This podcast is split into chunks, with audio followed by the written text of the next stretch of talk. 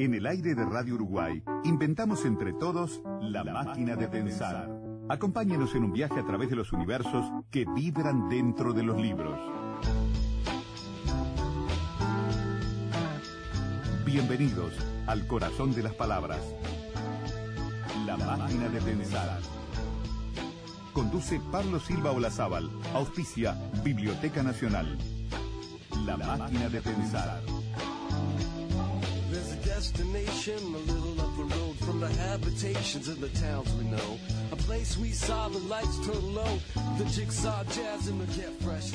Amigos, bienvenidos a Radio Uruguay, bienvenidos a la máquina de pensar. ¿Cómo están? Espero que estén bien. Arranca la máquina de pensar. Hoy tenemos un invitado especial. Él es Giovanni Catelli, es un poeta y periodista italiano. Ya ha pasado varias veces por la máquina de pensar. Giovanni, ¿cómo andas? ¿Andas bien? Bien, gracias. Siempre, siempre feliz Hasta- de, de volver a Montevideo, que es una de las ciudades que más amo en el mundo. Giovanni Catelli es periodista, es poeta y este es un italiano muy particular. Eh, Pasó aquí para la primera vez para hablar de un libro que se hiciera una investigación, no era poesía, sobre Camus eh, debe morir, ¿no? Eh, Sí, que se publicó en Argentina y que tuve siempre mucha prensa internacional y aún más interés ahora en diciembre porque el Guardian hizo un artículo muy muy grande y por eso se empezaron a escribir todos lados sobre, sobre el libro. Por eso fue un, un interés más grande porque también el 4 de enero eran los 60 años después de la muerte de Camus. Por eso tuve muchísima prensa. Camus debe morir es el, el original italiano, fue traducido del 2013, fue traducido al francés y después al castellano como Camus, Camus debe morir. Y la pregunta es, al inglés todavía no, no lo han traducido. Al inglés, sí, sí, está, está traducido y eh, va a ser publicado en algunos meses. Ah, o sea Sí, que sí, sí, sí. The Guardian acaba de sacar un artículo hablando del tema, pero todavía Porque ya, libro- ya estaba, estaba, estaba una, sí, un proyecto. Mm, qué bien. Bueno, eh, simplemente para decir en, en una línea, no la idea no es, no es hablar de ese libro tuyo, ya lo hablamos aquí en la máquina de pensar, que a mí debe morir. Eh, lo que planteas en esa investigación es que el, gran escritor francés, el premio Nobel, no murió en un accidente como pensábamos hasta ahora, sino que posiblemente haya sido ese accidente provocado por los servicios secretos, eh, en, concreto de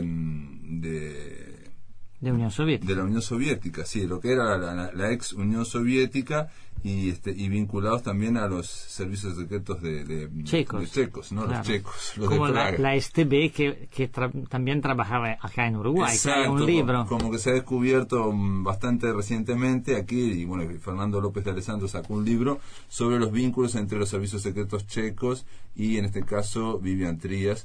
De hecho, yo le mencioné a este profesor, eh, a este historiador eh, uruguayo, Fernando López de Alessandro, tu libro y Ah, me gracias. dijo que lo buscó y que lo leyó y luego me dijo que le parecía muy interesante. O sea, me- me- a mí me sorprendió, pero él se movió este, desde aquí, desde Montevideo, porque le interesaba para su investigación. Bien, pero ahora eh, vamos a hablar con... Bueno, Giovanni, aparte, Giovanni Catelli es periodista y está vinculado, eh, también lo ha contado aquí, a Ucrania, porque va mucho a Ucrania, porque está vinculado al eastjournal.net, que dirige una sección cultural ahí que se llama Café Golem, entre otras cosas. Y también eh, escribo sobre Ucrania. Siempre hay, hay otros, mm, claro, periodistas que escriben, pero es un interés muy fuerte para nosotros porque Ucrania y Rusia es el, el enfrentamiento más, más peligroso de los últimos años y hay una guerra. eh, eh, Informativa, sobre todo. Sí, exacto. Y, y- y- también una guerra en el, en el campo, que se que tiran y que se disparan, Mm. eh, a, a veces más, a veces menos, pero siempre hay un hay cosas bélicas. Por eso es, es un capítulo muy triste de, de, de, de ese momento histórico que, que no se puede cerrar porque los intereses son muy fuertes y, y siempre hay un deseo de, de chantajear a Ucrania para no permitirle de, de, de, portarse a más a Occidente.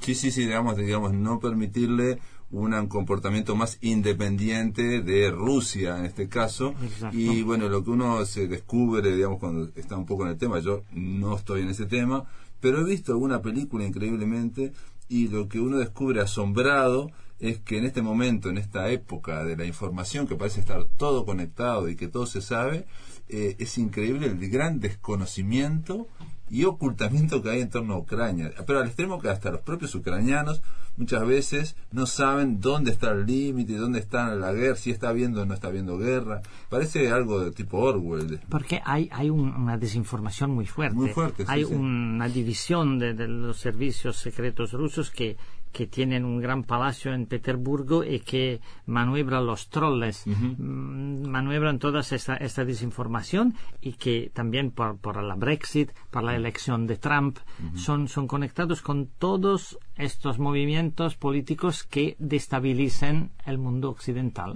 Es una operación... o sea que es como si, digamos, eh, quizás lo estoy simplificando, pero aquella contienda de la Guerra Fría eh, ocurriera a través de Internet, a través de lo que es el mundo virtual. Totalmente. Y es una, una guerra que, que no hace víctimas físicas, pero la verdad es la primera víctima de esa guerra.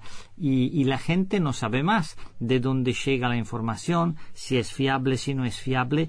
Y también hay una cosa muy pesada con los canales de televisión mm. en Rusia, porque hay un, muy fuerte propaganda y también las poblaciones de Ucrania cerca de la frontera que pueden mirar esas, esas eh, emisiones le cambia la opinión política y lo influencia muchísimo. Es la, digamos, los servicios de inteligencia lo hicieron toda la vida y todos los servicios, no, no estamos hablando solo de, los, de Rusia, por favor, ¿no? Sí, claro. Todos los servicios eh, secretos este, lo que hacen es intoxicar la información, ¿no? Para que no se conozca exactamente qué es la verdad y para que nos, digamos, hagamos nos hagamos ideas este, que no están basadas en hechos reales o en verdades totales o completas, lo más completa posible, sino que eh, la labor es precisamente eso, la intoxicación informativa. Y ahora lo que pasa es que lo que se daba antes a nivel, digamos, de la prensa, de los diarios, ahora como que la batalla está en Internet, ¿no? Este,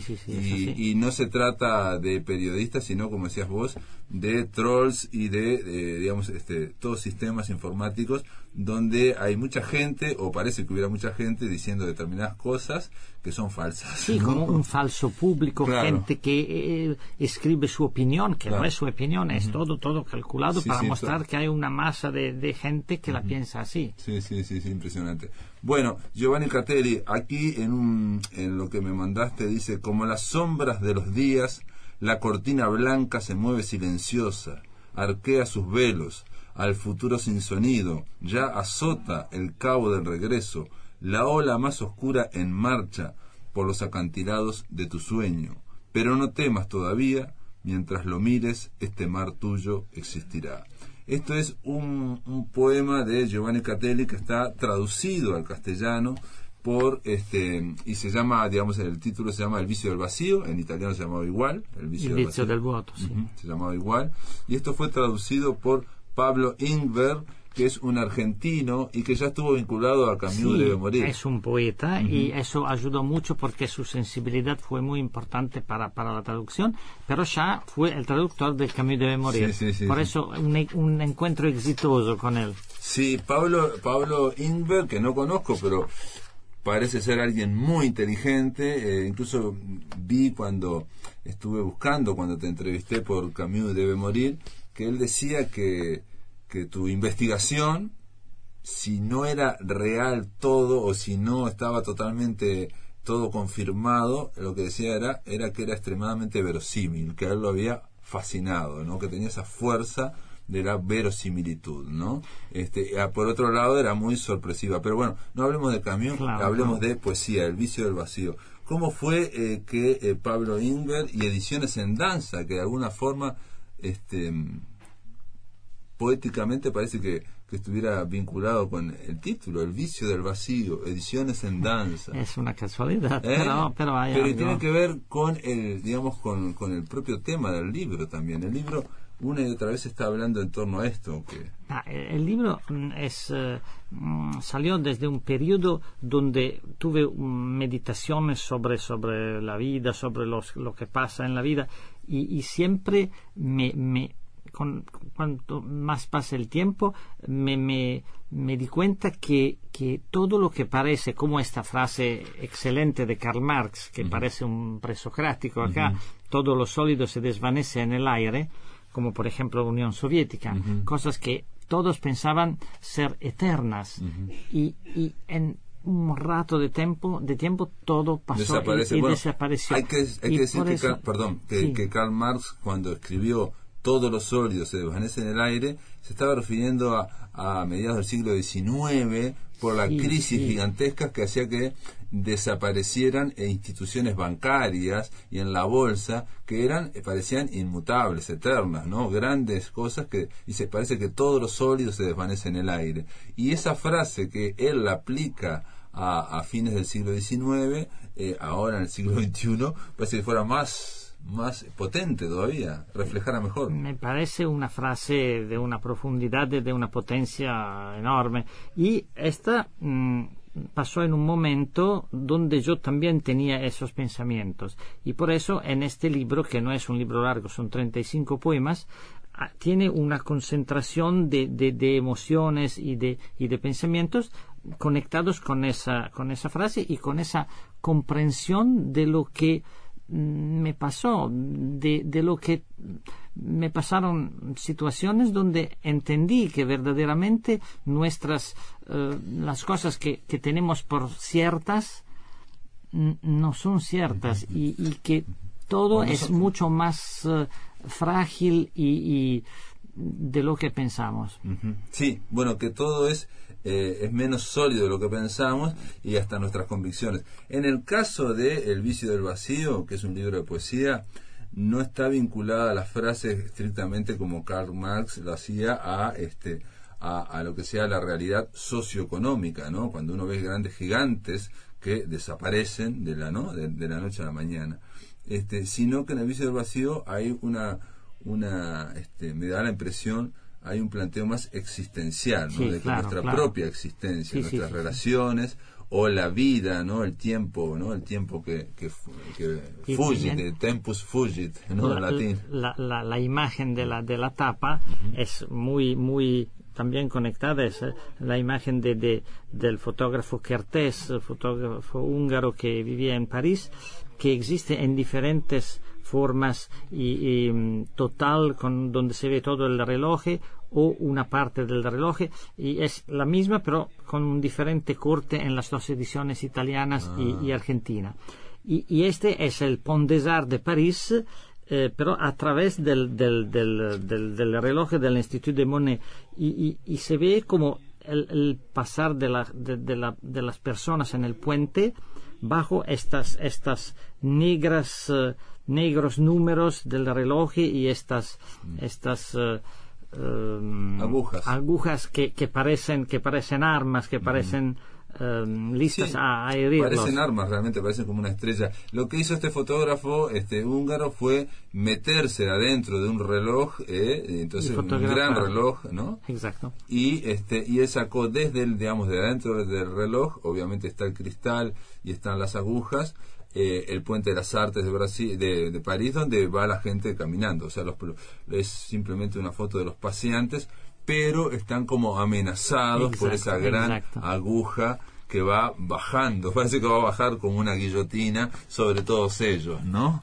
y, este, y, de alguna forma eh, hay una constante, en tu libro no, no sé si es una constante, pero lo vi varias veces, la idea de las estaciones de trenes, ¿no? La estación, ¿no? Lo que se va o lo que viene o lo que estamos y la espera, por un lado la espera y por otro lado lo que pasa, ¿no? Sí, siempre siempre en mi vida hay también una, una experiencia autobiográfica porque mm, cuando era chico nos fuimos a vivir eh, a 400 kilómetros de, de, de, nuestra casa y por eso viajábamos muy frecuente con el tren para, para volver a encontrar la abuela y todo.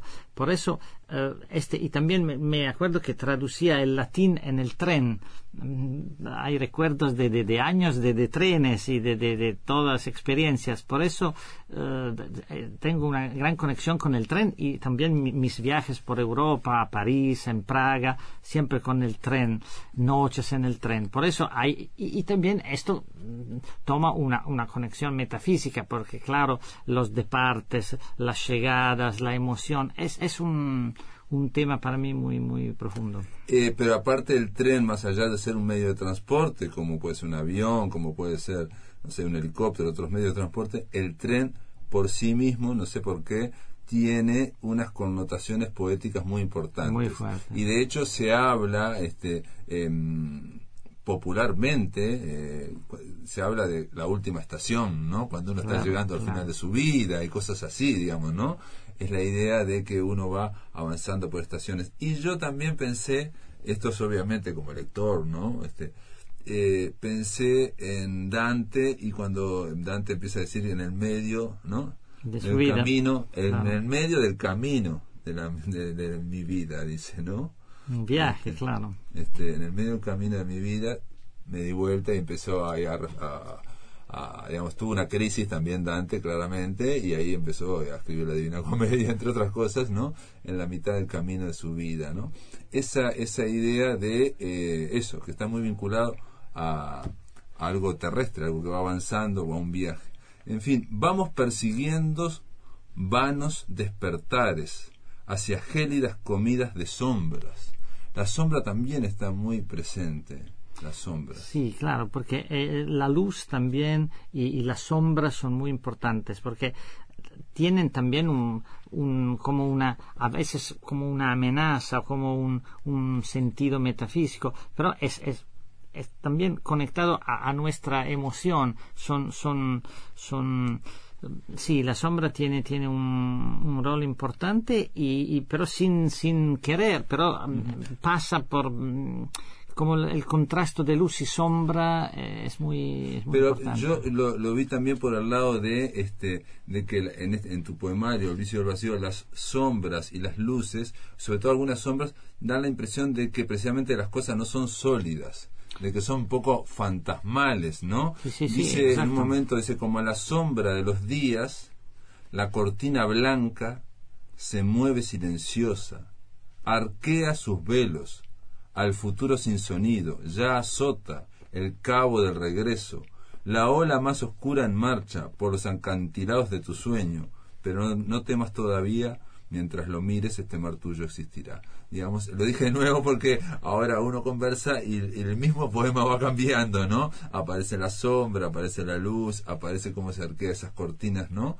Y este, y también mm, lo pensé desde tu oficio de periodista también, no solamente de existencial, la idea de lo que hablamos al comienzo, ¿no? De qué es verdad, qué es mentira, qué fantasmas, ¿no? Hasta Sí, qué sí. punto estamos persiguiendo fantasmas o estamos rodeados de sombras. la realidad a veces parece, parece cosa de fantasmas, cosa que puede cambiar cada día, que puede, que puede mm, engañar también, porque mm, la impresión y, y- y todo que parece como, como cosa que, que puede durar un día, que ya, ya mañana no sabemos qué va a estar.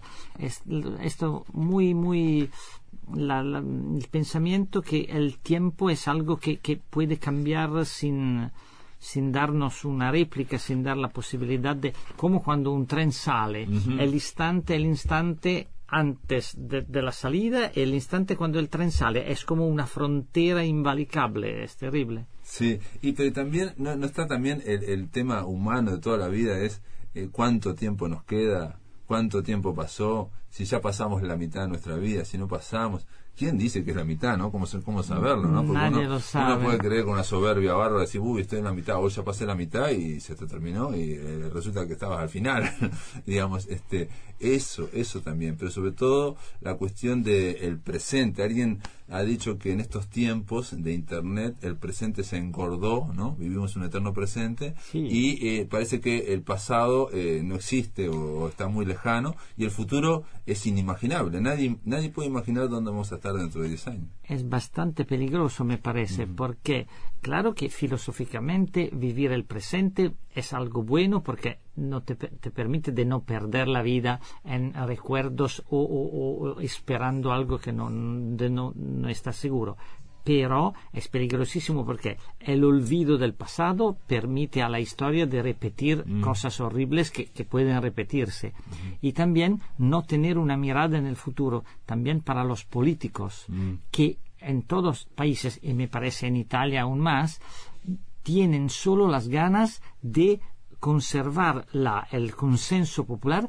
en ese momento. En el momento, en el presente, sí, pero pierden la mirada en el futuro. Y por eso no pueden planificar nada de bueno. Y por eso es todo un day by day, un vivir el día para, para que la gente le pone un like en el Facebook, es terrible. Sí, sí, sí, Y nosotros decimos, aquí hay un refrán que dice, eso es pan para hoy y hambre para mañana. O sea, porque lo, lo, que están logrando es tratar de tener el consenso ahora, mantener, tener, digamos, este, el apoyo de la opinión pública ahora y este y, no planifican y bueno y, qué pasa cuando no se planifica cuando no se prevé y otra cosa muchas veces los gobernantes y eso lo dijo Maquiavelo nada menos el primero tienen que hacer cosas por el bien del pueblo para que mejore la sociedad que a la opinión pública en ese momento no le gusta. Porque si vos a la opinión pública le das solo lo que le gusta vas, te vas a desbarrancar, vas por el barranco, o sea, vas camino al acantilado. Y lo mismo pasa con la cultura,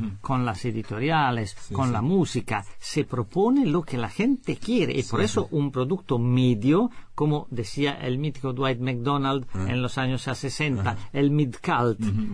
Vamos hacia el mid-cult y, y, algo más no, no, no interesa y no se publica porque la gente no es ni preparada ni interesada a conocerlo. Claro, y aparte los artistas, bueno, eso lo leí hace muy poco, los artistas que no son precisamente muy inteligentes o que no son eh, precisamente muy originales, son los que son más fáciles de entender actualmente.